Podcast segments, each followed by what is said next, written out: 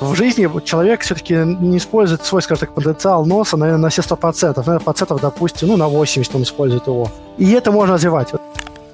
По каждому направлению вкуса это, возможно, даже тысячи каких-то ароматизаторов, и каждый из них не похож на другой.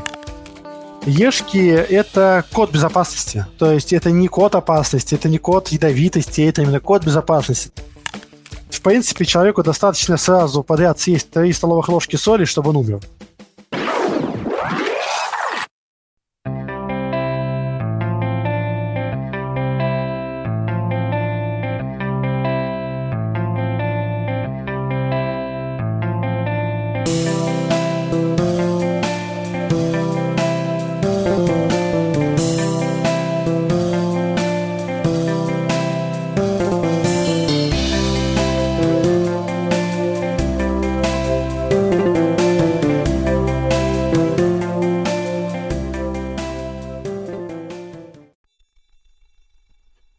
Привет, с вами подкаст проекта бесконечности.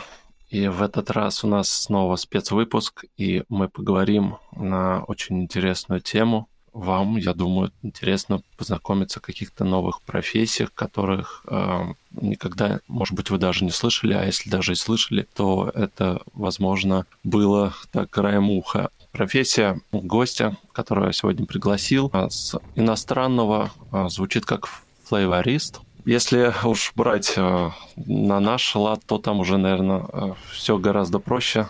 У нас называется технолог-разработчик. Да. У нас даже по нашему законодательству нет такого, ну, такой профессии, как флейворист. Гостя зовут Егор. Егор, привет. Кстати. А, расскажи немножко о себе, э, где учился, работал, хобби. Родился в Москве в 1987 году. Отучился в Московском государственном университете пищевых производств. И, собственно говоря, потом пошел уже работать на самом деле, в эту, на эту работу пришел, наверное, в каком-то смысле случайно, в том смысле, что я просто находился в поиске, мне предложили, ну, такое вакантное место, как тогда еще помощника разработчика. Я, собственно говоря, пошел. Я сам тогда толком не знал, что это за профессия, чем я буду заниматься, тем более, что мне не говорили там какими-то красивыми словами, типа фейворист, мне просто сказали, ну, помощник разработчика, будешь заниматься с ароматизаторами. Я сказал, окей, можно попробовать. Потом уже в процессе я заинтересовался, втянулся в это дело. Если же говорить, в принципе, о каких-то моих дополнительных э, увлечениях, ну, то, в принципе, быть, да. да. Угу. Я интересуюсь, наверное, фотографией так массово. Ну, мне нравится фотографировать, люблю путешествовать, чтобы фотографировать. А, ну и, наверное, так вот в общем можно сказать, наверное, вопросы дизайна. То есть я люблю, начиная с дизайна упаковок и заканчивая там дизайном помещений. В принципе, мне нравятся такие вот, скажем так, красивые вещи, может быть, интересно сделанные вещи. Это как больше хобби или все-таки еще приносит деньги? Нет, нет, нет. Это сугубо хобби для себя. Ну, дизайн помещения я имею в виду не то, что я там э, чем-то занимаюсь, я имею в виду, что архитектура та же самая, все это может нести условно к дизайну. Какое-то отношение. Ага. А фотография мобильная или все-таки профессиональная камера? Э, камера зеркальная Canon. Угу. Да, да, для себя. То есть я не зарабатываю этим деньги, зарабатываю сугубо за счет работы флористом в компании ServiceNap. Ну, это основной вид деятельности, да, непосредственно да, где. Абсолютно. Да. Угу. Как пришел, в принципе, понятно, случайно, да? Да, да, да. Ну, на самом деле, абсолютно случайно, как я уже сказал, я сам не знал тогда даже, что такое, в принципе, ароматизатор, я даже, даже не задумывался. То есть, ну, учился, учился, нам никогда в институте не рассказывали про ароматизатор, так говорили, что Одни говорили, что это плохо, другие говорили, что это нормально. Я по них так слышал, как и все остальные, в принципе, где-то понаслышке и никогда даже не вникал в суть. И вот только уже непосредственно на работе узнал, что они себя представляют, по сути. А вообще там какие-то требования кандидату были? То есть э, что он а... должен уметь, знать? Это базовое знание в химии, это самое главное. И, наверное, потом уже выясняется в процессе работы, либо человек подходит для этого, либо нет, в том плане, что работа у нас такая, что если ты ее не любишь, то в ней будет очень сложно как-то куда-то двигаться. Угу. Ну, потому что она, скорее всего, больше творческая, да, как я, судя по статье, да. понял. Да, мы, безусловно, работаем под коммерческие интересы наших, скажем так, э, обладателей, но в конечном счете работа абсолютно творческая, и чем-то ее можно сравнить, нельзя, там, если вот так вот дилетантски подойти к вопросу, может быть, даже там с работой художника или там писателя какого-нибудь. То есть, условно, у нас есть набор некоторых инструментов, с помощью которого мы можем создавать самые разные композиции в зависимости от того, что нам нужно, какая стоит перед нами задача. Понятно. А вот поначалу, да, когда пришел только в компанию, э, ты больше как-то так смотрел или там что-то помогал? Э, то есть, ну, чем а вначале, занимался? Да. А, в начале в чем суть была работы? Тебе предлагали какие-то, ну, скажем так, рецептуры, ты по ним собирал ароматизатор и изучал по процессе сборки вещества, как они пахнут, в каких соотношениях. И в этом, можно сказать, была базовая подготовка. То есть тебя натаскивали, натаскивали потихонечку на эту деятельность, ты запоминал вещества, ты выставил в своей голове какие-то конструкции. Собственно говоря, э, в разработке самое главное даже, наверное, не то, вот некоторые думают, что очень важно, чтобы был какой-то острый нюх, острое обоняние. Это, на самом деле, не ключевое в нашей деятельности. Ключевым является именно тот опыт, который ты имеешь, и тот набор, э, скажем так, знаний или даже памяти о веществах, которые у тебя есть в голове. Веществ, потому что известно очень-очень много ароматических, которые можно использовать. И только твой личный опыт, твой личный контакт с этими веществами э, может помочь тебе быть хорошим разработчиком, создать какие-то новые интересные продукты. Если вот так немножко поподробнее, то есть получается, вот приходит какой-то заказ, да, то есть э, клиент хочет, допустим, создать, ну, мы говорим же о пищевых, да, продуктах, то есть да, в основном, да. Какой самый вот необычный такой сложный заказ был, так на память сможешь вспомнить? Что вот требовало именно такого творческого больше мышления? На самом деле, тут, наверное, нет, зависит не от аромата какого-то конкретного, там, допустим, бекон или клубника сложные, mm-hmm. а, наверное, просто от конкретного случая. То есть та же самая клубника может состоять там из пяти компонентов, может состоять из 40 э, компонентов. Это будут просто принципиально разные клубники для разных целей, с разной ценой, соответственно, что чаще всего наиболее важно для клиента. Также там и с любым там беконом, те же самые, если общаться к нему, он может состоять там из трех-четырех компонентов, какой-то примитивный бекон, можно сделать его из его, его из 40 компонентов, он будет более многогранный, более интересный, может быть, там более приближенный к натуральному мясу, если это необходимо. То есть тут уже мы в этом плане свободны, и каждая задача, по сути, является уникальной. То есть нельзя сказать, что какая-то более сложная, более легкая. Ну да, бывает, согласен, там, разработки, кто может сделать там достаточно быстро, учитывая, что ну, необходимо небольшое количество компонентов. Но так сказать, что, допустим, какой-то вкус был бы сложнее, чем все остальные, наверное, нельзя сказать. Скорее, наверное, сложнее может быть задача с точки зрения того, как сказать, чтобы удовлетворить клиента. Потому что клиенты бывают разные, у каждого свои запросы, каждый что-то хочет, скажем так, у каждого свои хотелки. И удовлетворить этим хотелкам, ну, бывает достаточно сложно. Но бывает же, да, что клиенты приходят, и они толком сами не знают, что хотят. Ну да, вроде мясо хочу, да, хочу что-то. Это бывает же такие, да, что ты именно сам для них должен что-то придумывать. Бывает такое, безусловно. Они приходят, говорят, ну, хочу, допустим, если опять-таки пройтись по кондитерской теме, какой-нибудь шоколад, что был вкусный, что был похож на настоящий шоколад. А, не знаю, какой конкретно, но вот хочу, чтобы это было вкусно. То есть это самая такая задача, которая обычно, честно говоря, ставит в тупик, потому что понятие вкуса настолько сугубо индивидуально, и каждый понимает его по-своему. Тут бывает сложно. Приходится переделывать, да, порой? Да, что... Постоянно. Да. То есть ты предлагаешь образец, ему что-то не понравилось, он э, в лучшем случае адекватно представил свои комментарии, а в худшем случае не очень удобно и не очень э, правильно. Ты как-то пытаешься их учесть, переделать. И так, в общем, вот в этом э, ключе ну, и продолжается разработка. То есть такой, как игра в пинг-понг. Ты ему предоставил образец, mm-hmm. он какой-то дал тебе комментарий, ты исправил, отправ... опять отправил образец, опять ему что-то не понравилось. Так может быть очень долго. Поэтому чаще, допустим, в нашей практике бывает так, э, и нам и нам удобнее работать, и клиенты быстрее получают то, что им нужно от нас. Это когда они предлагают нам какой-то образец, который им хотя бы нравится. То есть это может быть, как это называется, создать э, аналог ароматизатора, то есть у них есть какой-то образец, он им нравится, они хотят, чтобы у них был там, допустим, от нас такой же. Они нам его передают, мы его, собственно говоря, зарабатываем. Либо, может быть, э, это какой-то продукт. То есть какой-то продукт понравился, он говорит, что мне вот нравится такая-то такая-то вещь. Мы хотя бы уже понимаем, что ему нужно. Если чего отталкиваться, мы можем э, опираться на это понимание и создавать эту вещь. Угу. Вот именно, скажем так, э, чистая фантазия используется с нами не так часто. То есть бывает, что это даже не, не то, чтобы задачи поступают извне, это обычно задачи поступают ну, от самих себя, от нашего анализа рынка, когда мы понимаем, что нам чего-то не хватает, либо где-то у нас какой-то пробел в нашей, скажем так, коллекции, и нам нужно его восполнить. Тогда мы прибегаем к своей фантазии, мы решаем, что нам не хватает, и начинаем заполнять уже опираясь на свои собственные вкусы, плюс э, там, привлекая кого-то из соседей по лаборатории, может быть, в принципе, соседей, скажем так, по компании. В данном случае обычно мы считаем, что получилось хорошо, если большинство людей АДБ данный вкус. Ну, соответственно, баналь, банальная статистика. То есть, да, какой-то уже есть пользовательский опыт, да? А долго вот ты проработал именно вот помощником? А, где-то год или, наверное, полтора, где-то так. Тут, на самом деле, все зависит исключительно от человека. Человек может, да, в принципе, так до конца своей карьеры в данной области поработать помощником, потом просто уволиться, а может там достаточно быстро подняться а, и уже быть непосредственно разработчиком. Здесь же ведь, в принципе, в чем суть? Специфика нашей работы в том, что ее нужно любить. То есть нужно быть увлеченным человеком в этой деятельности, и только тогда ты сможешь создавать эти продукты достаточно хорошо если тебе не интересны вещества, если ты не проникаешься этой атмосферой запахов, то ты с самого начала не будешь, допустим, э, собирая какую-то рецептуру, понюхать каждый компонент, пытаться себе строить какие-то ассоциации, что-то выдумывать.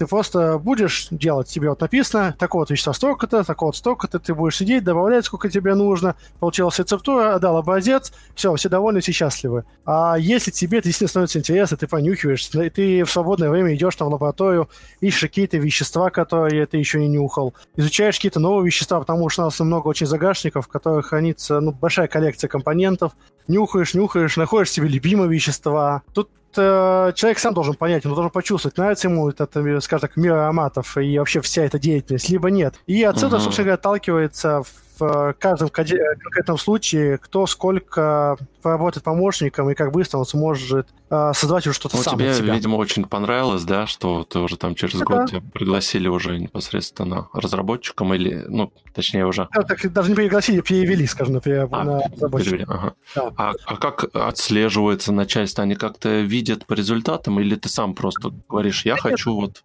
Это видно по результатам, по интересу человека, как он вообще вовлечен в этот процесс. Это сейчас очень хорошо, допустим, со стороны видно, вот у нас недавно буквально, там вот последний год-два, а, пошла волна новых помощников, ну, скажем так, следующее поколение э, будущих разработчиков. И вот хорошо со стороны видно, как, в принципе, какой человек, что ему больше подходит, что ему больше интересно, интересно ему вообще или нет. Поэтому, собственно говоря, и опираются суждения. То есть ты видишь, что человеку действительно интересна эта работа, и он может дать какую-то разработку. Ты смотришь, как он с ней занимается, как он ее делает, как он к ней подходит, вообще, в принципе, относится к этой деятельности. Ну и так далее, делаешь какие-то выводы дальнейшие о его, в принципе, заинтересованности в этой деятельности и возможности развиваться. Егор, такой э, банальный, может быть, вопрос. Вот э, обоняние, ты сказал, в принципе, не особо, да, важно, но важно. Они супер. Но важно, безусловно. Да, важно. А если вот ты заболел, оно у тебя там пропало, все, получается, ты не сможешь, да, работать? И да, и нет. Работа становится намного сложнее, если забит нос и ну, в принципе, ты болеешь, да. Uh-huh. Но возможно, потому что можно обратиться к помощи коллег. А, ведь э, в нашей профессии есть такие слова, э, они называются по-английски дескрипторы. Их суть в том, что это стандартные слова, которые можно описать запах. То есть, ну, условно, дескриптор можно такие повести, там, фруктовый, зеленый, землянистый, э, там, не знаю, допустим, жирный. Это вот все слова, которые подходят для описания запаха. В чем, э, как это может тебе помочь? Ты сам не чувствуешь запах но ты можешь дать понюхать э, или там попробовать продукт, продукт коллегам, они опишут, что им не нравится, допустим, э, в твоем образце, либо в сравнении с тем, к чему мы стремимся, либо в принципе, что ему не нравится. И уже опираясь на дескриптор, ты начинаешь смотреть по веществам, что, может быть, можно исправить. То есть работа замедляется, работа, безусловно, ну, скажем так, э, усложняется, но подвигаться можно. Плюс, э, все-таки наша работа – это не только непосредственно разработка, мы поддерживаем продукт, продукты чисто технологически, то есть какие-то проблемы на производстве возникают, какие-то вопросы, какие-то документальные моменты. То есть работы на самом деле хватает и побочной, причем ее ну, зачастую бывает даже больше, чем непосредственно разработок. Поэтому если ты заболел, то сказать, что ты ну, совсем бесполезен на работе, это не совсем правильно. Работа всегда найдется. Угу. А, ну, незаменимых-то людей нету. Допустим, да, если ты заболел, э, кто-то тебе может на выручку придет, если такой заказ горит, или, в принципе, все, он замораживается? Нет, у нас есть, безусловно, возможность кому-то передать, кому-то, кто тебе поможет, если это очень срочно. Если терпит время, можно, конечно, подождать просто, пока ты выйдешь. Но если действительно срочная задача, вполне можно обратиться к коллегам, они могут... Выручат, помогут, да? Да, угу. да, да. У нас э, относительно такой плотный коллектив, то есть мы там не враги друг другу, А, единственное, что есть такие нюансы, если говорить об обонянии, что у каждого человека оно все-таки генетически обусловлено, то есть а, не у всех людей обоняние одинаковое, и это заложено генетически. Я имею в виду не сейчас не остату обоняния, а есть ряд веществ, которые разными людьми чувствуются по-разному у одних людей может повышенная чувствительность к одним компонентам, у других к другим компонентам.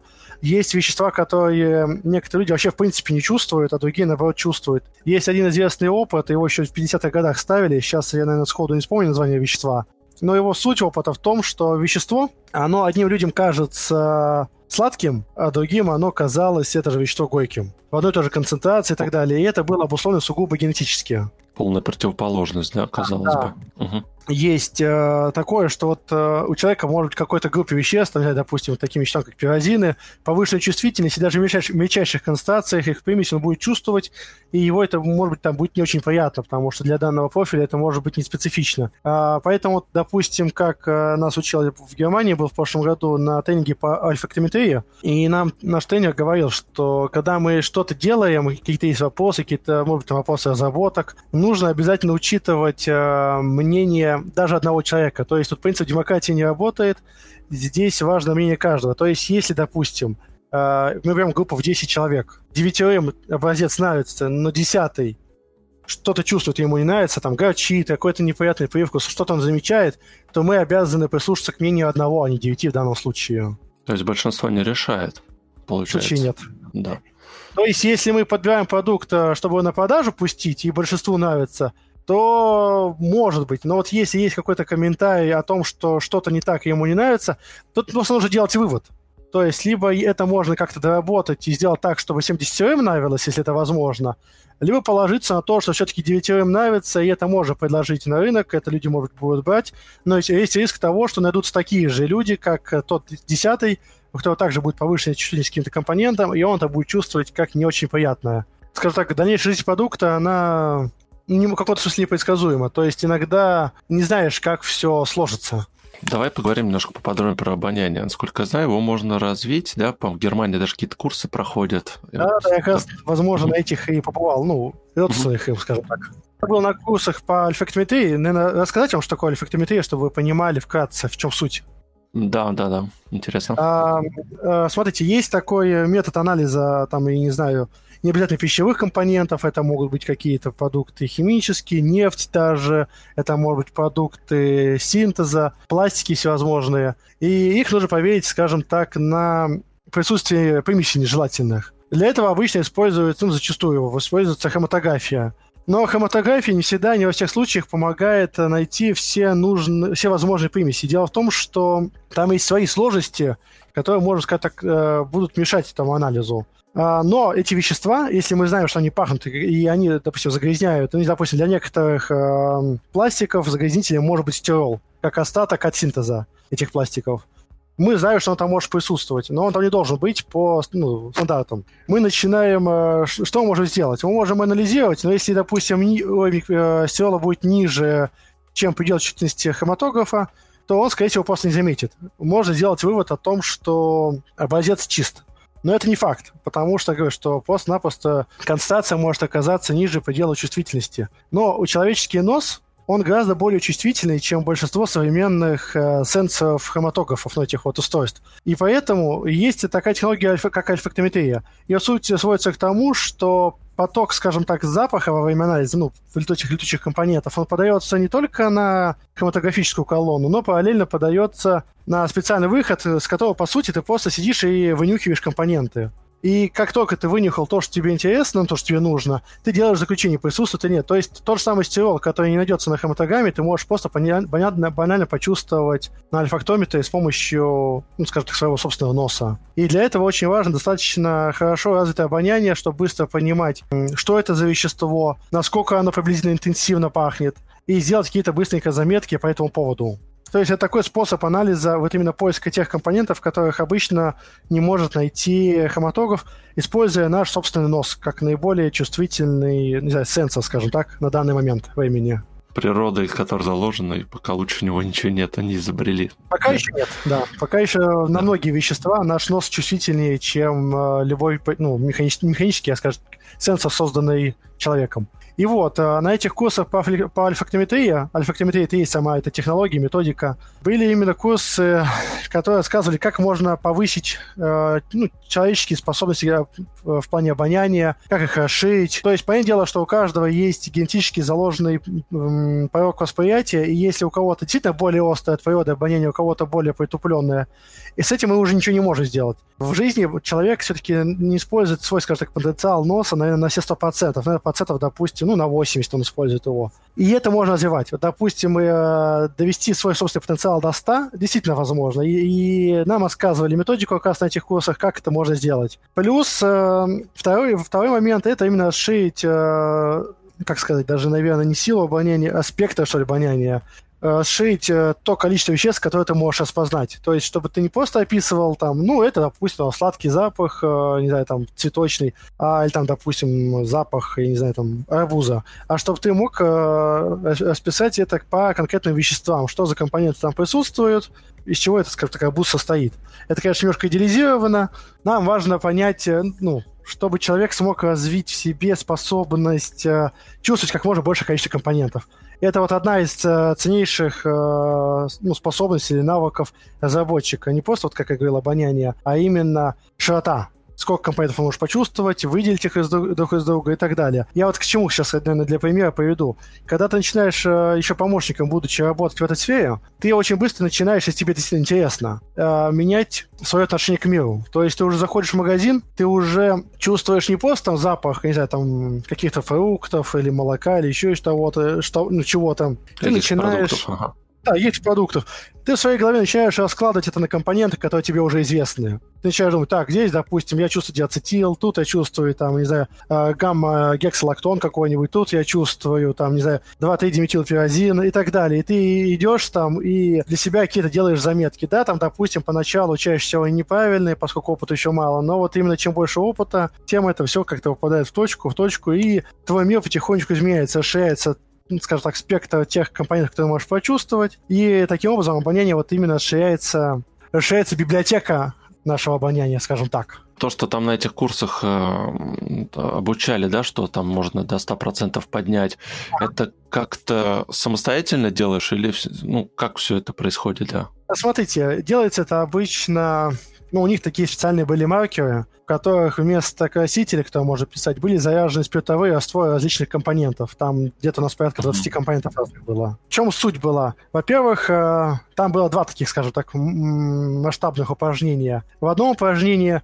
тебе давали быстренько понюхать этот маркер, и ты должен был описать этот запах сначала, а в следующий раз, по следующему циклу, еще и угадать его, что это за запах. То есть ты уже запомнил, как он пахнет, и твоя задача угадать. Это вот как раз э, упражнение на расширение библиотеки. А вот расширение именно на увеличение до 100% обоняния а, есть э, одно вещество, с теми же самыми маркерами, его разводят в разных э, концентрациях. То есть начинает там, допустим, с 10% раствора, потому что э, часто очень то 100% это слишком сильно. И потихонечку начинает разбавлять именно в два раза. То есть сначала 10, потом 5, 2,5%, 1,25% и так далее. То есть э, шаг э, разбавления всегда в 2. И делать такую серию разбавлений, и начинаешь нюхать э, с э, самого сильного, то есть самого концентрированного. Потом нюхаешь менее консервный, менее-менее. И твоя задача определить, до какого маркера, до какого предела ты доходишь. И если ты потихонечку постоянно будешь практиковать это упражнение, вынюхивать, вынюхивать, вынюхивать, то на каком-то этапе ты заметишь, что, что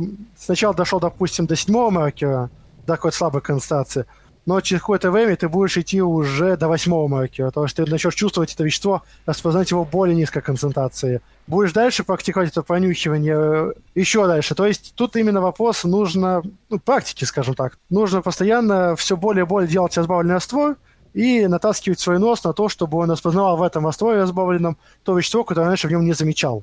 Это действительно возможно. Единственное, что как делать в домашних условиях, э, наверное, достаточно сложновато, учитывая, что в идеале, чтобы это все-таки был какой-то отдельный компонент индивидуально ароматический, то есть не какие-то там духи или там еще что-нибудь, какая-то комбинация, это будет, наверное, не совсем правильно. Да и сделать раствор, скажем так, духов в домашних условиях достаточно проблематичная задача. Вот. А если у вас на работе?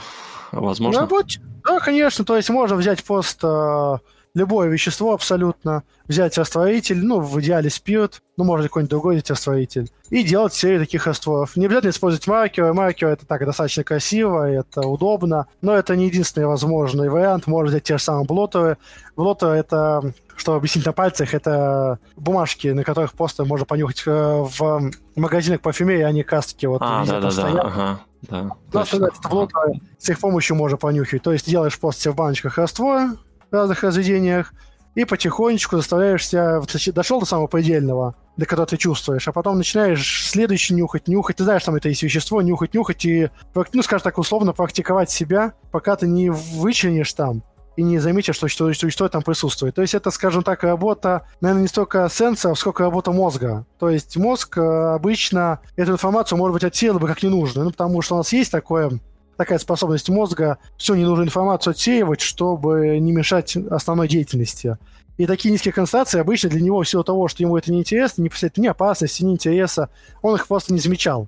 Но если будешь постоянно так вот заставлять его обращать на это внимание, то на каком-то этапе этот блок начнет ломаться, и человек просто начнет э, вынюхивать компонент и, собственно говоря, будет обоняние, скажет, как его обостря... ну не то, что обостряться, а приближаться к его реальной возможностям, то есть к тем самым 100%, которые заложены ему генетически от природы. Да, раскроет свой потенциал да. весь практически. А, Егор, смотри, такой вопрос. А, ты сказал, да, про магазин парфюмерии, да, то, что мы там ходим, нюхаем.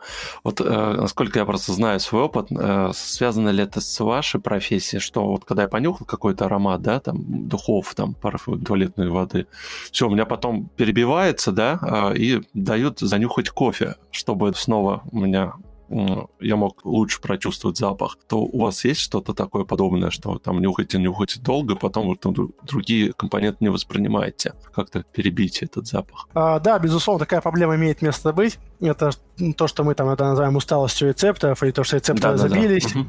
Тут смотрите, какая ситуация. Вообще, в принципе, в нашей профессии, если есть какие-то дегустации, ты знаешь, то, что нужно что-то попробовать, и опираясь на эти пробы, какие-то сделать выводы там для дальнейшей работы и так далее. Все это мы стараемся сделать максимально перенести на утро, до обеда. То есть считается, там вот опять-таки это на курсах нам говорили, что где-то часов 10-12 это оптимальное время, когда у человека самое острое обоняние, потому что если он ничем, конечно, таким жестким не занимался, то до 10, скажем так, мозг еще не до конца пришел в себя, а после 12 уже он э, перегружен информацией, ему уже сложновато все распознавать. Но, конечно, мы не так делаем, нет, у нас там времени с 10 до 12, тем более работа у нас начинается в 8.30, и зачастую к 10 уже много чего приходится опробовать, и в 10 уже бывают уставшие рецепты. Mm-hmm. Но в любом случае мы переносим все дегустации по возможности на более раннее время, потому что к вечеру, ну, ты уже никакой. То есть реально к концу дня обычно, вот последний, там, не знаю, допустим, в пол пятого, перед, там, за полчаса до завершения рабочего дня, иногда пробуешь образцы, и они тебе все одинаково уже кажутся. Это имеет место быть.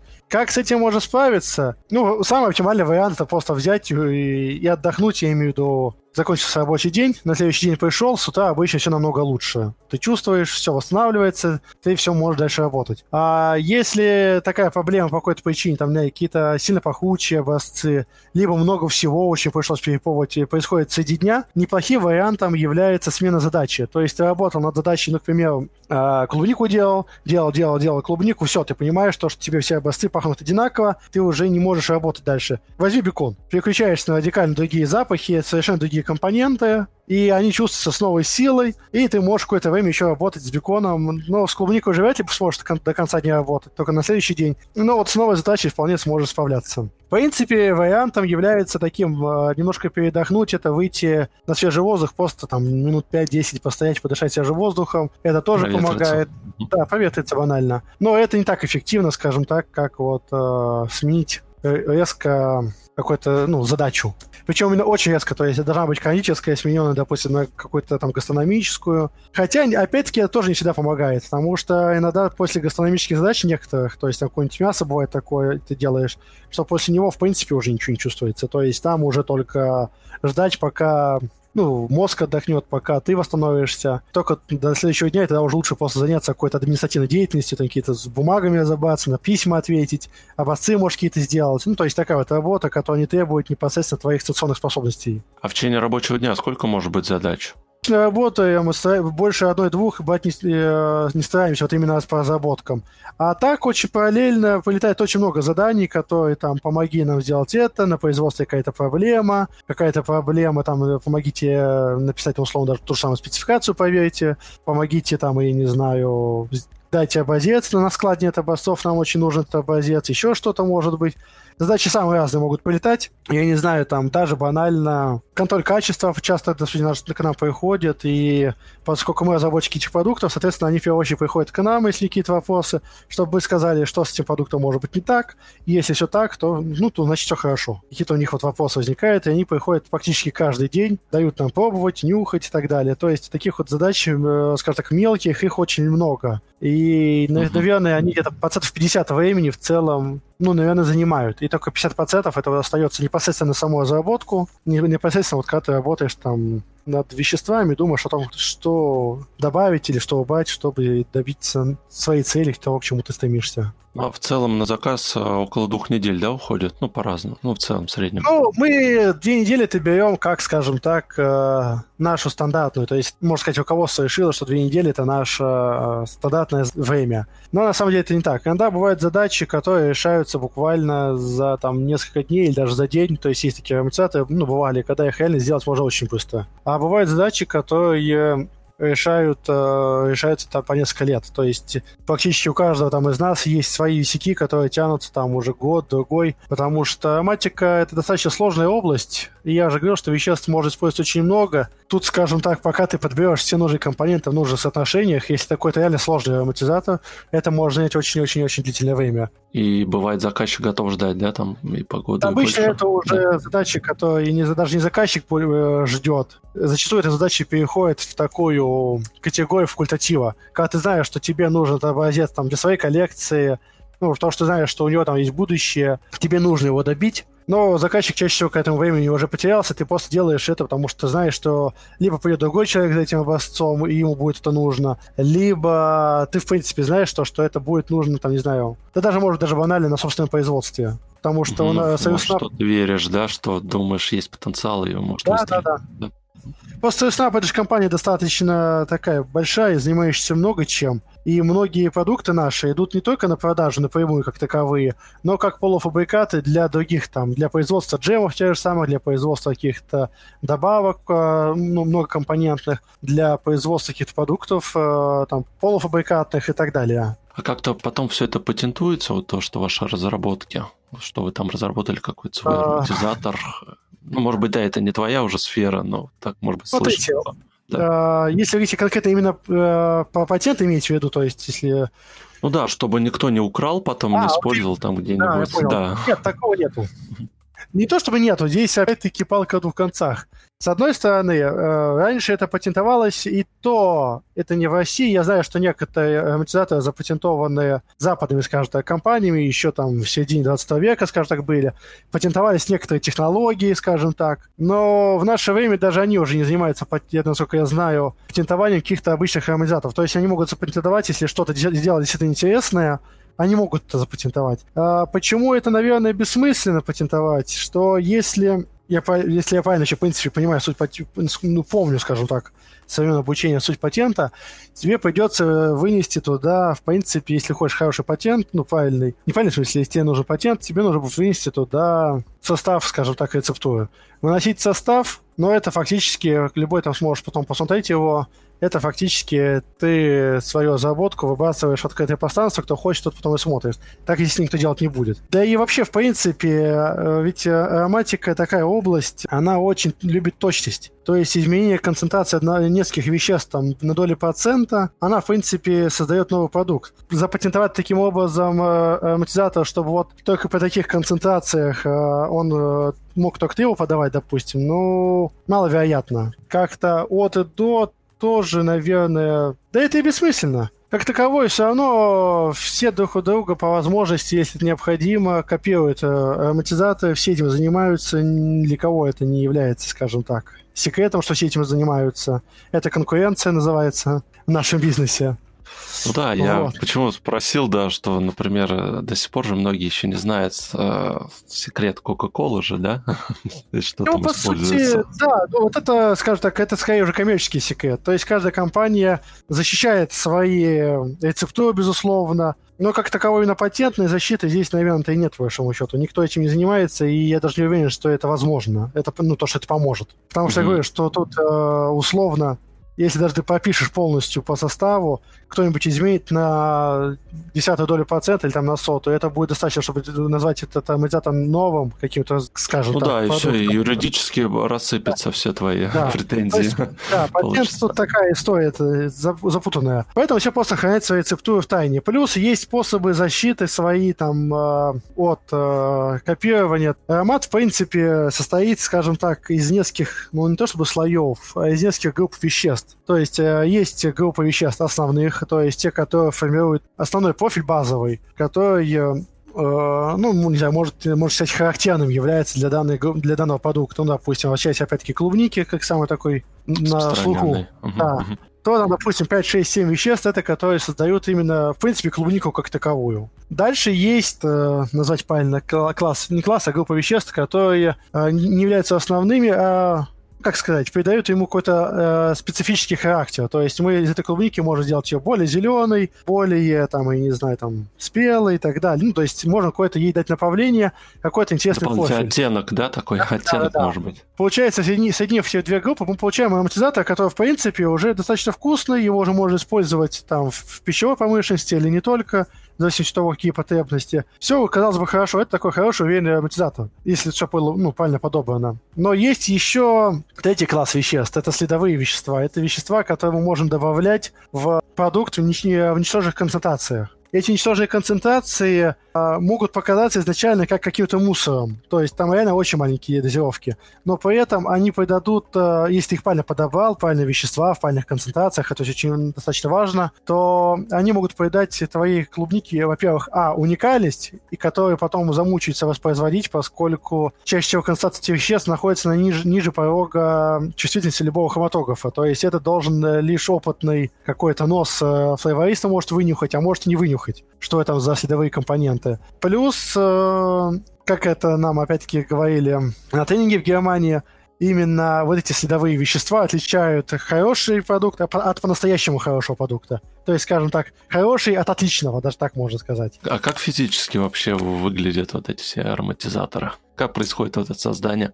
Там какие-то масла ну, или там, может быть... А, смотрите, в принципе, Ароматизатор, он может, во-первых, как жидким, так и, и сухим. Тут э, носитель, в принципе, мы выбираем, исходя из той задачи, которая перед нами стоит. Но стандартно, скажем так, самый первый ароматизатор, который появились, какие-то были жидкие ароматизаторы. Там могут быть э, разные типы носителей, но самый популярный, кто можно тут 4, допустим, повести, это, mm-hmm. ну, этиловый спирт, это как бы понятно, всем на, на слуху. Второе, это триацетин, есть такое вещество, по сути, можно его от, э, считать как примитивным жиром, то есть таким простейшим жиром одним из простейших. Так, ага. Есть пропиленгликоль, э, он сейчас в последнее время на слуху, поскольку пропиленгликоль всюду используется во всех вейпах, и все плюс-минус понимают, что это такое. Ну и четвертый носитель – это растительное масло разные масла, это я не имею в виду там подсолнечное какое-то, ну, в принципе, любое растительное масло может быть использовано. Вот четыре таких, наверное, самых распространенных классических носителя жидких. Вот они составляют вот это общее, да,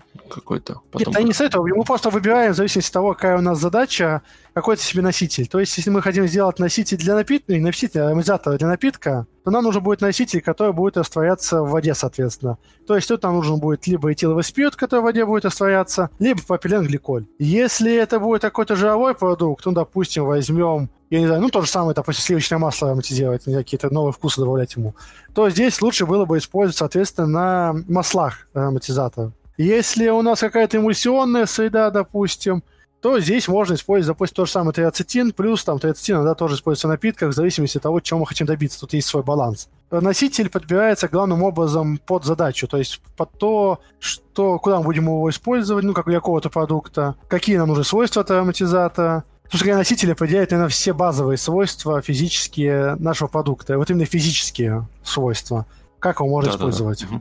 Но э, носители, соответственно, это всего лишь носители, а самое главное, что присутствует в амортизаторе, это наши душистые вещества. Душистые вещества можно условно разделить на таких две группы. Первая группа – это всевозможные натуральные смеси, это эфирные масла те же самые, это аллерезины, э, леозины, по сути, представляют из себя, вот, э, чтобы было понятно, все же знают, как получается эфирное масло, что оно из себя представляет. Но когда мы получаем из продукта эфирное масло, остается еще, скажем так, тяжелая, тягучая чаще всего фракция, которая не перегоняется, не летучая, она не, и невозможно отогнать. Вот эта тяжелая фракция, по сути, это и есть леозин. То есть, если мы говорим про черный перец, например, что вот тут такой очень яркий пример, то когда мы отгоним от черного перца эфирное масло черного перца, мы получим, собственно говоря, вот э, в колбочке, куда мы ее отогнали, хороший аромат душистого перца, ну не душистого, а черного перца, такой душистый аромат. Вся острота перца, вся его такая специфическая горечь, вот такие вот э, нюансы черного перца, за которые все-таки многие его любят, а не только за аромат, они все не летучие, и они все остаются в аллерезинах. И вот как раз келиозин такая вот, э, получается, тяжелая фракция, можно сказать, аромата ну, в каких-то природных источниках. Их еще называют на русском языке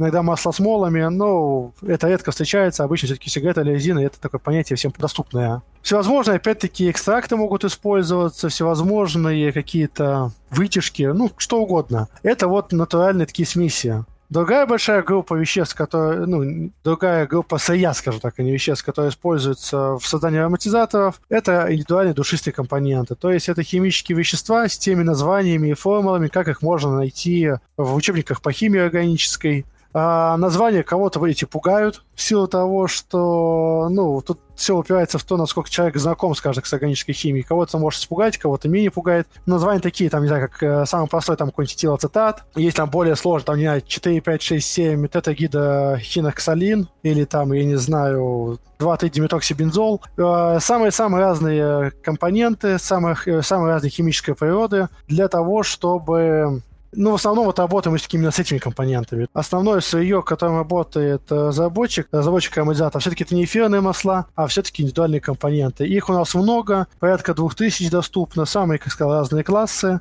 И, собственно говоря, комбинация этих компонентов дает э, нужный нам профиль. Причем э, среди всех этих компонентов можно выделить те, которые обладают достаточно узнаваемым запахом. То есть есть некоторые вещества, которые действительно их понюхаешь, и большинство людей укладывают, что это за запах. В силу того, что там в каких-то продуктах питания сочетание этих веществ э, содержится большое количество, и они нам знакомы, скажем так, как, допустим, аромат грибов, или там аромат э, миндаля и так далее. Но в основном вещества пахнут весьма абстрактно, и только там, не знаю, вместе смешанные, там, в количестве 5-10 штук, они дают какой-то более-менее узнаваемый профиль, который вот уже остается у нас чем-то в нашей голове. То есть та же самая клубника, э, ну, один из моих любимых примеров, в ней есть где-то 5-6 базовых веществ, которые только в комбинации друг с другом дают узнаваемый более-менее профиль клубники.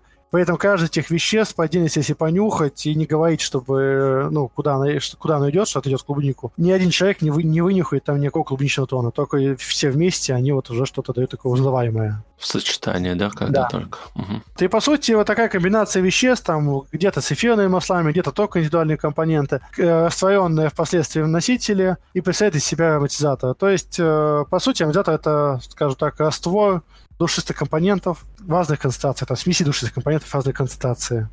Такая бутылочка небольшая, да? Можете передать там заказчику, чтобы он там попробовал. Все верно. И он потом уже какую-то обратную связь присылает, то не то, что-то добавить. Да, он уже говорит, ему там не хватает каких-то тонов, там, не знаю, там возвращаясь к клубнике, допустим, она слишком зеленая, он хочет ее, чтобы она была там поспелее, чтобы эта зелень не так чувствовалась, но чуть-чуть осталось, и вот начинает какими-то своими такими терминами, как он может, изъяснять, что ему нужно. Ну, а твоя задача уже, собственно говоря, придумать, что, что можно сделать для того, чтобы угодить его пожеланию. Скажи, пожалуйста, а вот бывает, что, ну, помимо, да, каких-то вот пищевых ароматизаторов, что еще, э, ну, поступает доказано какому-то придумать к алкоголю? Или это вообще другое? На самом деле ароматика та же самая в алкогольной промышленности идет. И мы там, если говорить о каких-то слабоалкогольных напитках, наша компания там некоторым э, поставляет там пивным заводом ароматизаторы. То есть это действительно э, ну, имеет место быть, и ароматика там принципиально не отличается.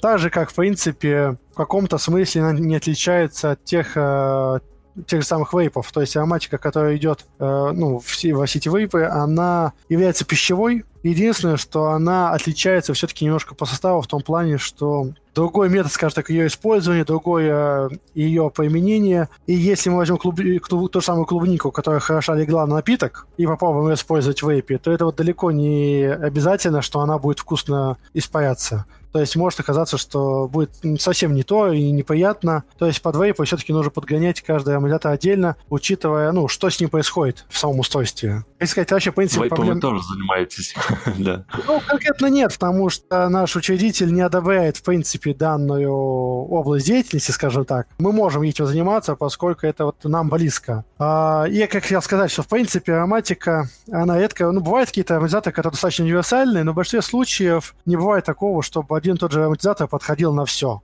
То есть есть ароматизаторы, которые там для напитков хорошо ложатся, есть, которые хорошо в выпечку ложатся, есть, которые хорошо ложатся на алкогольную продукцию, есть там хорошо ложатся, которые там на мясо, допустим. Таких, чтобы один ароматизатор лег вот вообще на все, ну, такие тоже существуют, один-две штуки, наверное. Но в основном... да? Да, но в основном все-таки это более специфическое. И что самое главное, чаще всего амортизатор, который предназначен, ну, вот это по моему опыту могу сказать, для какого-то конкретного продукта или там узкой группы продуктов, он все равно будет вкуснее, чем на него ляжет какой-нибудь универсальный амортизатор. Потому что он э, как-то вот подогнан под данную среду. Там можно добавить большее количество компонентов, которые ты знаешь, как себя проявит, и, соответственно, ты можешь сделать продукт более многогранным. И это все равно будет лучше, нежели какой-то универсальный амортизатор, который везде вроде неплохо раскрывается, но при этом вот именно, что неплохо, а не хорошо а хотелось бы как-то лучше.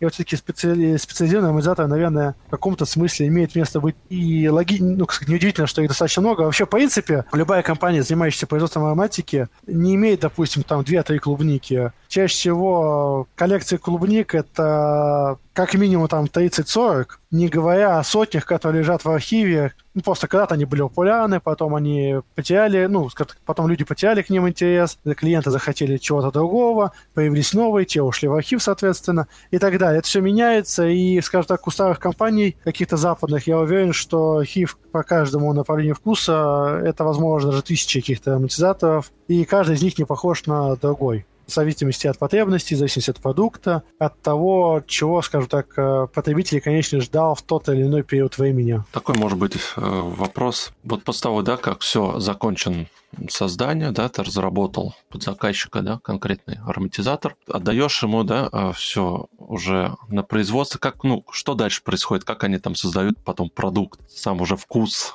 ну, чаще всего они уже, если говорить о заказчике, э, они уже являются производителем чего-то, и чаще всего они уже используют какой-то амортизатор, и от тебя просто а, ожидают ага. какого-то аналога. То есть технологии у них уже есть. Хотя, безусловно, там э, технология тоже очень сильно влияет на скрытие аромата, и это тоже отдельная задача и проблема, которую приходится решать. Но бывает такое, что у нас есть же в компании собственные какие-то технологии, которые могут твой ароматизатор отработать на каких-то новых продуктах, сказать, слушай, а эта ароматика там все хорошо ложится на мороженое, вот мы ее там положили на такую-то рецептуру, и она вот хорошо себя проявила можно ее там начать предлагать, допустим, мороженщикам, которые тоже, может быть, вот положено своей рецептурой, будет все хорошо. То, то есть... есть... у вас есть, да, создание, то есть какое-то участвует эксперименты, да, создаете какие-то продукты, да, пробуете? Mm. которые могут отработать это все дело. Угу. Ну, тебе потом дают тоже, да, попробовать э, результат, что получилось. Готово. Да, да, безусловно, дают попробовать, чтобы мы, как разработчики, могли сделать какое-то для себя заключение, может, какой-то комментарий, а может быть, даже и мы попробуем и сказали, да, это действительно вкусно, но я знаю, что это может сделать еще лучше, я чувствую, чего допустим, не хватает, давайте я там сделаю еще один образец, вам предоставлю, и, может, мы сделаем еще лучше, более лучший продукт. Ну, нет предела совершенствования, да? Да, безусловно. Может быть, вам интересна такая тематика, как а, натуральность и идентичность натуральному. Если смотреть возможные, там, допустим, телевидение, там очень много информации о том, что ароматизатор – это зло, а самое страшное зло – это вообще ароматизаторы, которые идентичны натуральному или синтетические, и это вообще страх, смерть и ужас. А вот натуральное, в принципе, это все хорошо, все прекрасно. А, ну сейчас идет об этом постоянно хайп, что да, все натуральное должно только использоваться, а химия это зло, да, да, конечно. Если говорить об ароматике, то тут вообще получается парадоксальная ситуация, потому что с точки зрения химии вообще, в принципе, понятие натуральности в нашем случае лишено смысла. То есть нельзя сказать, что вещество, ну, то есть ни в одном учебнике по химии вы не найдете понятие, что это вещество натуральное, это идентично натуральному. Просто есть вещество, у него есть определенные химические свойства. Какие-то растения или животные могут его синтезировать. Могут его синтезировать другие еще растения животные. И его может синтезировать, в частности, то, тот же самый человек и получить э, то же самое вещество, только другим путем но это все равно будет то же самое вещество, независимо от того, как оно получено. Об этом еще постулировал Дмитрий Иванович Менделеев, и, в принципе, это один из, наверное, базовых законов химии о том, что неважно, каким было получено вещество, э, каким путем было получено вещество, если это оно, значит оно оно никаким образом не наследует свою историю, скажем, историю своего происхождения. А в пищевой промышленности есть много документов, есть много всего, и термин натуральности, идентичности, натуральности действительно имеет место быть, хотя в наше время сейчас уже немножко упразднили. Сейчас э, по ТТС у нас есть просто ароматизаторы и есть натуральные ароматизаторы. То есть э, идентичные натуральным и синтетические все в одну кучу кинули просто в ароматизаторы. А если все-таки разобраться, в, чё, в чем суть, что, чем отличается одно от другого, то сказать вот можно вот о чем. Сам возьму, наверное, простой пример, который можно повести, это этиловый спирт. Это просто, ну вот, будет э, все, наверное, понятно, потому что все с этим хорошо знакомы. Этиловый спирт можно получить всем э, хорошо знакомой технологией, когда мы берем какое-то сахаросодержащее сырье, сбрасываем его, перегоняем, получаем, э, скажем так, условно, самогон. В дальнейшем мы этот самогон можем э, очистить, разогнать на ректификационной колонии, и одна из фракций у нас будет представить из себя, собственно говоря, этиловый спирт. Причем при желании, если нам нужен очень чистый продукт, мы можем довести его там до степени чистоты там 99,99%. Это такой вот максимально чистый компонент, который можно использовать там, не знаю, для синтеза, еще куда-то, для исследований. Это один из вариантов, но можно пойти другим путем. Мы можем взять газ ацетилен. Это немножко старая технология, но тем не менее она существует. Ацетилен — это один из компонентов природного газа. Его мы условно можем там подать тем или иным путем на комбинат. Там он э, реагирует при нагревании с водой на платине. Платина будет выступать в качестве катализатора и мы получим этиловый спирт. Нам остается этиловый спирт также на ректификационной колонии отогнать там от воды и оставшихся примесей, получить тот же самый продукт с степенью частоты 99,99, ,99 а, пригодный для всех тех же самых целей, но у него будет другой статус. То есть в первом случае, когда мы получали путем поражения, это все-таки будет спирт, который э, условно можно назвать натуральным то есть э, такой натуральный компонент. Во втором случае, поскольку человек непосредственно участвовал в синтезе, непосредственно использовал какие-то катализаторы, то это будет считаться как идентичный натуральному компоненту. А разница, в принципе, вот сводится только к этому, к источнику получения. А все остальные свойства абсолютно одинаковые. Да, кто-то может возразить, что, опять-таки, у нас в пищевку идет только спирт, полученный там из пищевого сырья. Но это никоим образом не связано с безопасностью спирта, это в большей степени связано, опять-таки, все это с документами, это все законодательство. Кто-то это написал, значит, это будет соблюдать. С точки зрения безопасности, спирт, полученный там, э, из ацетилена, не является ни более, ни менее опасным. То есть у него есть те же самые свойства, как, как и губительные, так и условно положительные, если есть какие-то у спирта положительные свойства, как и там, полученные там, натурально или электрично, это неважно. Если говорить в принципе настоящей разницы между этими двумя компони... между натуральными и идентично натуральными компонентами, но это не касательно спирта, это касательно больше других веществ, это цена. Потому что чаще всего синтез стоит дешевле, нежели получение там э, этих же самых веществ из э, каких-то растительных или там животных источников. Но есть еще отдельный класс веществ, синтетические компоненты. То есть это вещества, которые в природе не существуют, которые человек создал сам. Такие тоже имеют место быть. Их не так много, и они действительно используются тоже в пищевой промышленности. Самый такой, наверное, известный пример, который можно привести, это этилванилин. Ну, ванилин все прекрасно знают, э, всем достаточно хорошо известное вещество на слуху. Но если его немножко модифицировать, то есть одну метильную группу заменить на этильную, то есть с точки зрения химии это будет не очень большое, скажем так, изменение. Это, по сути, будет э, соседнее звено в гомологическом ряду. В принципе, очень близкие вещества. Такой этилванилин, он появит интересные свойства. Он будет где-то в 4-5 раз сильнее, нежели обычный ванилин. И при этом Uh, у него есть еще один нюанс, это то, что он не просто будет сильнее 4-5 раз по ванильному аромату, но он будет в 4-5 раз более горьким, нежели обычный ванилин. Такое вот вещество получается как усиленная версия ванилина, но оно синтетическое. Впрочем, тут есть с ним э, такая интересная история, что не так давно его, ну, уже, наверное, сейчас уже лет, наверное, 10, а то и 15 назад, ну, скажем так, в историческом контексте это не так давно, этилванилин нашли в одном из экстрактов растений. И, по сути, его можно было бы переквалифицировать в идентичный натуральный компонент, поскольку его все равно получают путем синтеза а не экстракцией. Но, тем не менее, за ним как-то закрепилось понятие э, синтетического компонента, поскольку его изначально начали синтезировать. И, в общем, так э, Так он остался синтетическим веществом, хотя вот такая вот интересная с ним история. Используется э, этилванилин уже очень-очень-очень многие годы, где-то еще в годах 30-х его начали синтезировать. И, в принципе, вещества, которые Э, были вот именно синтезированы, синтетические, используя пищевой промышленности, они все проходили достаточно жесткий контроль на безопасность, и поэтому э, даже этого, в принципе, бояться ну, особо нечего. Просто всем сразу начинает казаться, что если синтетическое, значит, это что-то неприродное, значит, обязательно убьет. Мы все э, безбожно каждый день глотаем э, лекарства, которые являются сугубо синтетическими, синтетическими препаратами. Некоторые убеждают себя, что аспирин является там природным веществом, природным этим компонентом, это тоже неправда правда. Ацетилсалициловой кислоте, кислота в природе не существует. Есть очень близкий родственник ее, который присутствует в природе, но его также видоизменили, чтобы получить из него ацетил, именно ацетилсалициловую кислоту. То есть это тоже заблуждение.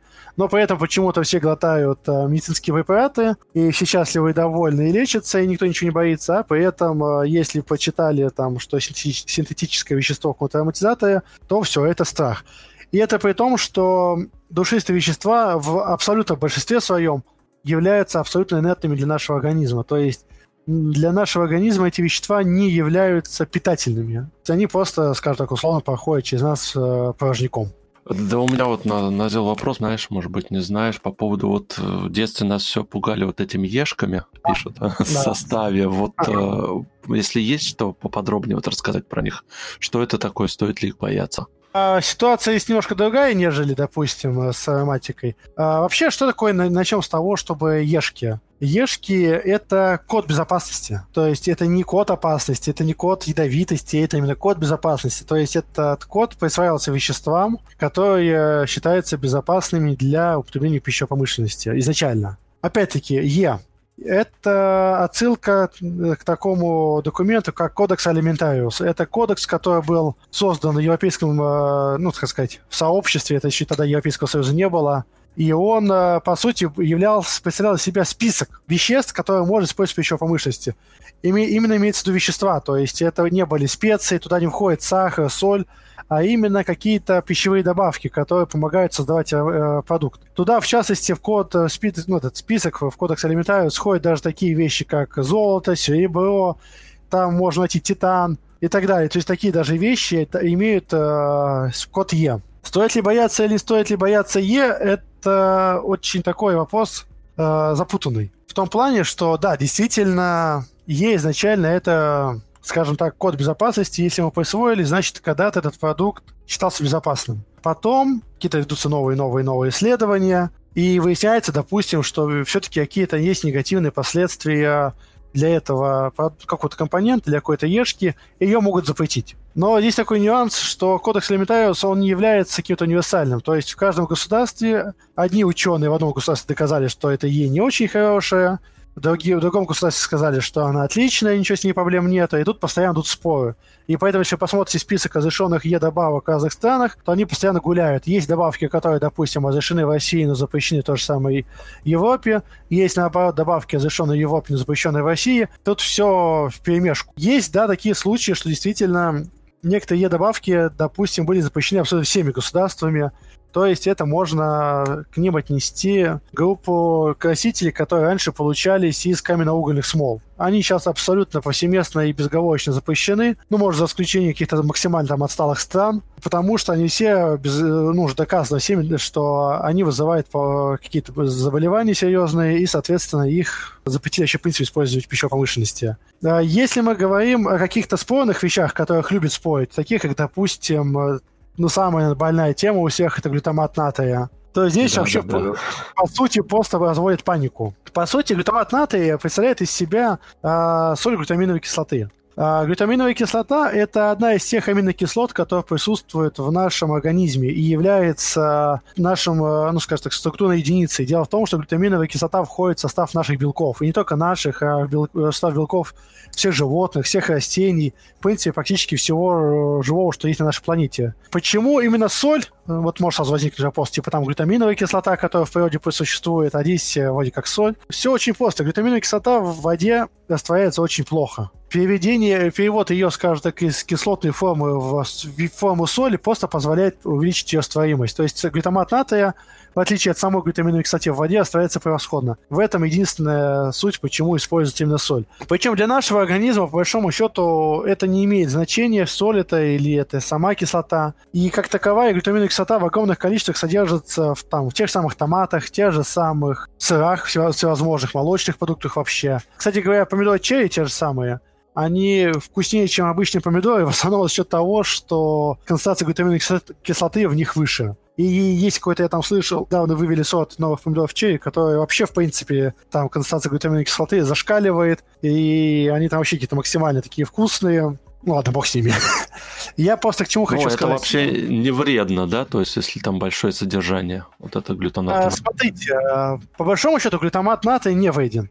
Да, у, глютамат, э, глютаминовой кислоты, э, как у любой из э, аминокислот, есть свои свойства. Я имею в виду что? Вот все те аминокислоты, которые входят в состав нашего, наших белков, они в отдельности, если их вводить, скажем так, в организм человека, у каждого из них есть какие-то свои свойства. Тот же самый всем известный глицин. Все его там пьют, якобы это улучшает работу мозга. Насколько это и так, это еще большой вопрос. Но, тем не менее, говорят, что вот помогает. Ну да, а... врачи выписывают моему ребенку в том числе.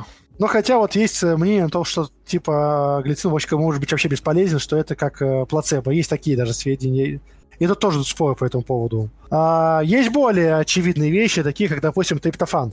Я не знаю, слышали нет по такой аминокислоту? Не слышали? Нет, я не слышал. Вот. Триптофан – это очень важная аминокислота, которая в нашем организме отвечает за синтез многих гормонов. Гормонов счастья, гормонов печали и так далее. То есть триптофан является таким э, очень важным ингредиентом в, ну, для нас. Но при этом в повышенной концентрации триптофан выполняет очень любопытную функцию угнетения нервной системы. И триптофан используется как э, даже не успокоительное, а как усмирительное средство в той же самой психиатрии. То есть, если человек э, неадекватен и с ним уже физически сложно справиться, ему можно вколоть триптофан, и он там через какое-то время превратится в овощ, и с ним можно делать все, что угодно. Куда угодно его транспортировать и так далее. Вот это свойство аминокислоты триптофан, которое является при, при этом для нас очень одной из важных. Глютаминовая кислота, в частности, при передозировке, она тоже имеет свои побочные эффекты. И есть извест, так известное там, заболевание, синдром китайского ресторана. Это когда люди, которые слишком много ели глютамата натрия или глютаминовой кислоты, у них начинают трястись руки. Это действительно имеет место быть, но этот синдром, он проходит, как только наш организм э, избыток э, глютаминовой кислоты, как и любой другой аминокислоты,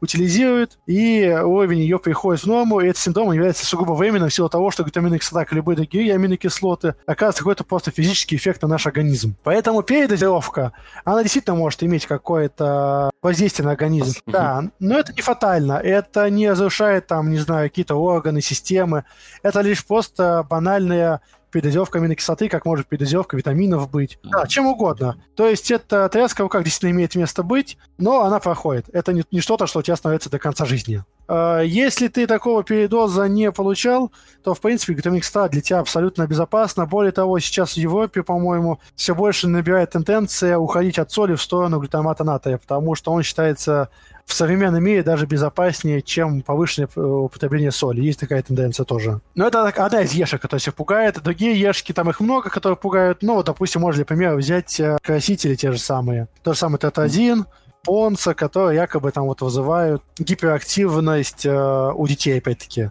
Есть такое ну, скажем так, исследование, на основании которого считается, что типа такой вот краситель есть у него такое свойство. Причем самое интересное, что исследование-то в принципе не совсем достоверно, то есть они оспариваются результаты этих исследований. Действительно это так, но тем не менее как-то вот закрепилась такие, такая слава за этими красителями. Тут еще надо, знаете, какой нюанс иметь в виду, что сам диагноз гиперактивность, он ставится в последнее время, насколько я знаю, психиатрами под сомнение, то есть не психиатрами, а психологами, наверное, или психиатрами, не знаю, кто этим занимается больше том плане, что они говорят, что, в принципе, не факт, что это заболевание как таковое существует, что это, возможно, просто выдумка для, там, кому-то в какой-то степени выгодная. Поэтому, насколько опасны эти красители, сложно сказать. Наоборот, даже по один из красителей, в частности, там, по красной очаровательный есть такой краситель, по него даже есть слухи, что у него даже есть какой-то там противоканцерогенный эффект. То есть, условно, некоторые канцерогены он может связывать с собой, и переводить их в неопасную для человека форму. То есть даже такие есть сведения. Поэтому ешки, как таковые, бояться их абсолютно нечего. То есть э,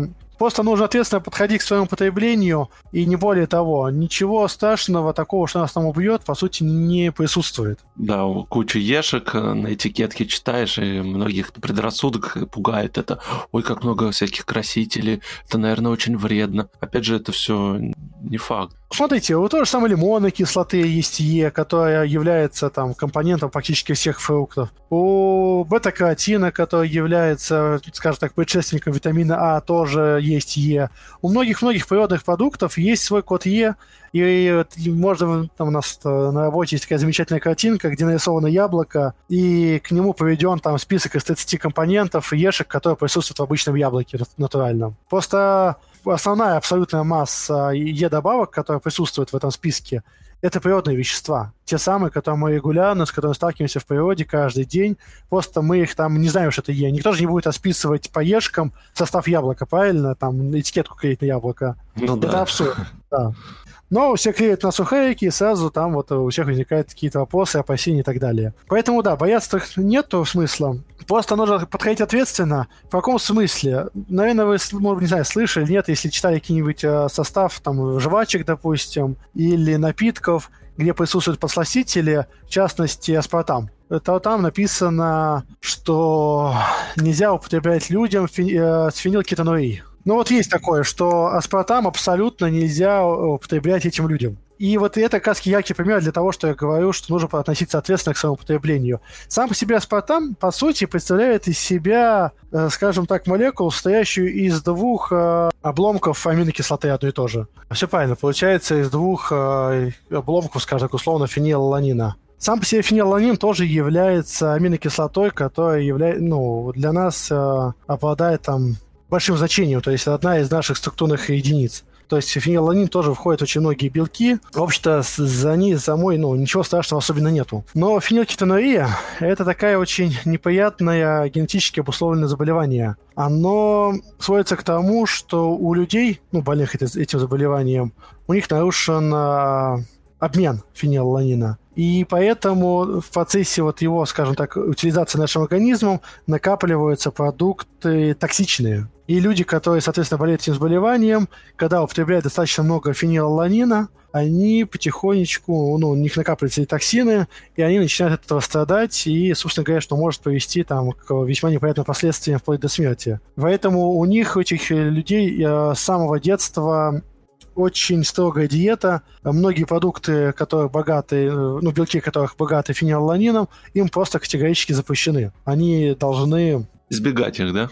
Избегать их, да. Но при этом фенилланин все равно остается одной из важных аминокислот в нашем организме. И даже не употребляя продуктов, в которых его достаточно много, они все равно страдают в том плане, что у них развивается дефицит фенилланина. Они не могут его усваивать полноценно, и у них развивается дефицит. И все равно эти люди, они в любом случае болеют. Причем э, там последствия очень тяжелые этого дефицита фенилланина. А, и они вот, получается, как сказать, э, между двух э, зол много фенилланина, а, они умирают от ядов, дефицит фенилланина, они потихонечку умирают э, от того, что у них его дефицит. И эти люди обычно всегда долго не живут. Заболевание действительно очень серьезное, очень такое тяжелое. И как раз-таки аспартам, поскольку является производным фенилланина, то употребляя его, человек, ну, больным этим заболеванием, соответственно, получает дополнительный источник э, этой аминокислоты, то есть, соответственно, ставит себя под дополнительный удар. И поэтому на всех, собственно говоря, присутствует э, продуктах, где присутствует аспартам, везде присутствует надпись о том, что нельзя употреблять людям больным фенилкетонурией. Для всех остальных людей, то есть для кого э, усвоение фенилланина не является какой-то проблемой, аспартам является абсолютно безопасным подсластителем, одним из самых безопасных, и никаких там не имеет э, побочных, побочных эффектов. эффектов да. да. Ну, там некоторые говорят, что типа там фенилланин, никогда не фенилланин, когда аспартам типа щепляется на вашем организме, помимо фенилланина выделяется небольшое количество метанола. Но начнем с того, что каждый раз, когда мы съедаем килограмм яблок, там по некоторым данным получаем какое-то количество грамм метанола стабильно в любом случае с каждого килограмма яблок, поскольку пектин тоже в процессе ферментации в нашем кишечнике выделяет метанол. Как бы бояться особо тоже нечего. Это вот для тех, кто сразу начинает говорить о том, что там еще и метанол есть. Абсолютно безопасный подсластитель, но вот есть такие вот нюансы, которые нужно учитывать обязательно. Я даже слышал такое, что сколько нужно выпить, э, допустим, вот этих газированных напитков, чтобы к летальному исходу, да, пришло там что-то так, такое количество литров огромное. Что, летальный исход от чего имеется в виду? Не помните? Ну, от э, э, этих подсластителей, что ли. Ну, что там содержится в той же а. Кока-Коле, ну, по-моему. Да. В Кока-Коле там, э, там, во-первых, сахара много. В Кока-Коле 12% сахара. Плюс, может быть, они имеют в виду еще, не знаю, там, условно ту же самую фосфорную кислоту, хотя фосфорная кислота для нашего организма является тоже критически важной. То есть некоторые говорят, что вот в этих напитках содержится фосфорная кислота, фуфу, гадость и так далее. А по сути, фосфорная кислота для, для нашего организма является очень важной кислотой, и в каком-то смысле ее присутствие в этих напитках даже можно рассматривать как положительное. Есть такая интересная другая информация, недавно я услышал. Я, ну, когда я слышал, уха, наверное, раньше ее, но просто как-то в последнее время акцентирует. В принципе, человеку достаточно сразу подряд съесть 3 столовых ложки соли, чтобы он умер. Потому что такая концентрация соли разовая будет достаточно для того, чтобы клетки начали массово терять э, воду, пытаясь восстановить баланс, скажем так, в организме, э, соответственно, со всеми вытекающими последствиями неприятными. Ох, ничего себе, даже три столовые ложки. И это обычная соль, которая нам кажется абсолютно там вот нормальной, мы ее постоянно употребляем и так далее.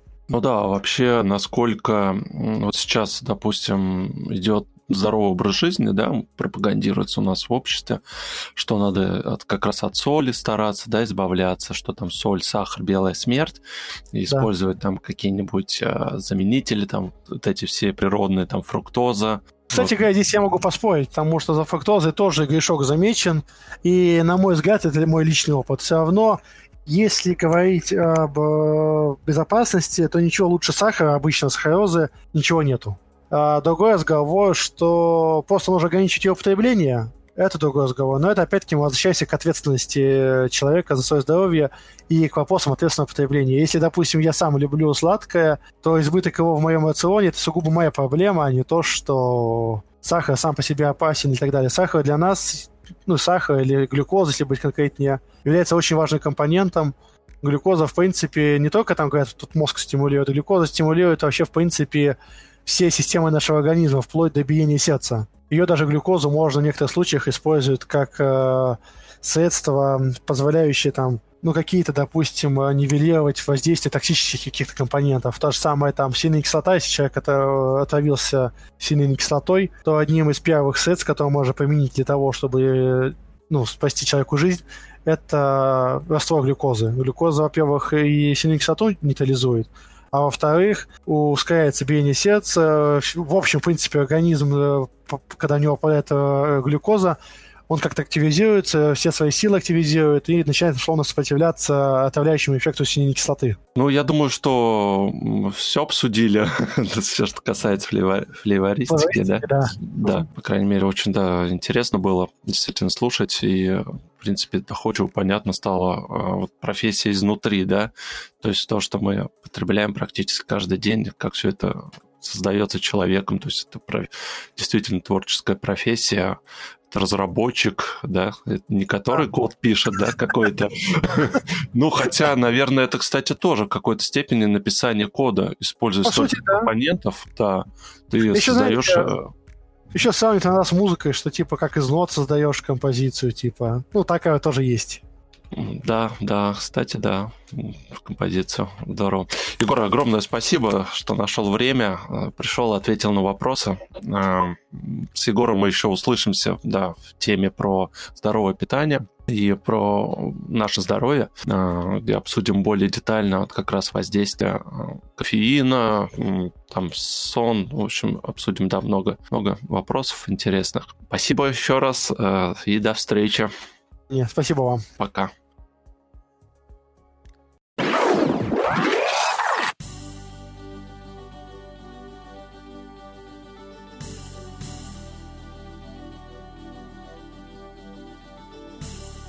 Благодарим за прослушивание подкаста «Проекция бесконечности». Нам очень важна поддержка нашего проекта в Apple Podcast, и мы просим вас поставить нам 5 звезд для того, чтобы о нас узнали другие слушатели и подкаст поднимался в рейтинге.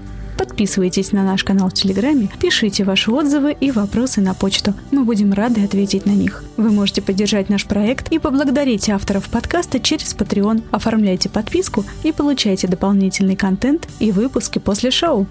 Все ссылки вы найдете в описании к выпуску.